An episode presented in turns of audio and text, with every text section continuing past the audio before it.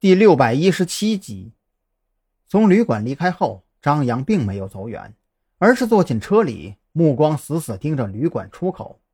他准备跟着雪儿一段时间，看看她到底在搞什么鬼。如果自己运气够好，说不定能够找到更加有价值的目标。张扬左等右等，足足过去两个多小时，才看到雪儿搀着行走略显虚弱的彭璇。坐进一辆银白色别克商务，考虑到自己这辆车是雪儿提供的，张扬刻意隔开三五辆车紧随其后。也幸好银白色别克商务比较少见，一路上都没有跟丢。张扬跟着这辆商务车来到一处小区门口，看样子那辆商务车应该是属于小区物业公司的。在进入小区门岗的时候，小区的保安。还特意对着驾驶位恭敬地笑了笑。张扬随着车流继续往前开了一个红绿灯路口，这才掉头回到小区门口，锁好车门之后，绕着小区步行了一圈。这个小区一共有三个出入口，只是另外两个出入口门前都在修路，已经被施工队用铁皮围挡给隔离开来。张扬这才放心地回到车里。将车子停在一个能够看到小区出入口的车位上，将驾驶位的座椅调成半躺状，开始了漫长的等待。和张扬的悠然相比，孔森这会儿已经被气得七窍冒烟。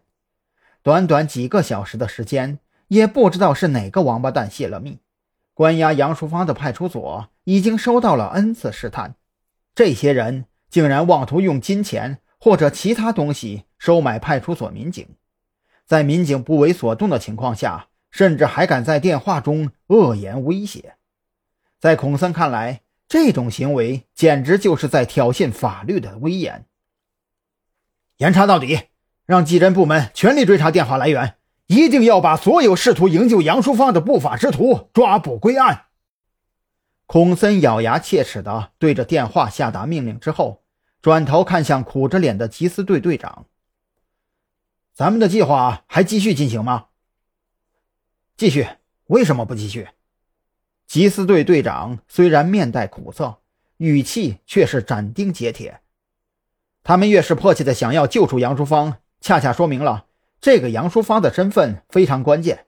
我甚至怀疑他并没有完全老实交代。也对哈，孔森反过来一琢磨，缉私队队长的话颇有道理，鱼饵越香。鱼儿上钩的不就越快吗？这也算是坏消息里的好消息吧。这样吧，咱们加快一下进度，甚至可以安排几个有经验的民警假装被收买，让杨淑芳自己都认为被营救成功了。这样一来，咱们网起来的鱼儿或许会更多、更肥。赵军也是两眼放光，他觉得子午会的人如此急切活动。八成是张扬在其中动了手脚，虽然这样做会对孔森的刑警分队造成很大的压力，可话又说回来了，没有压力哪来的动力呢？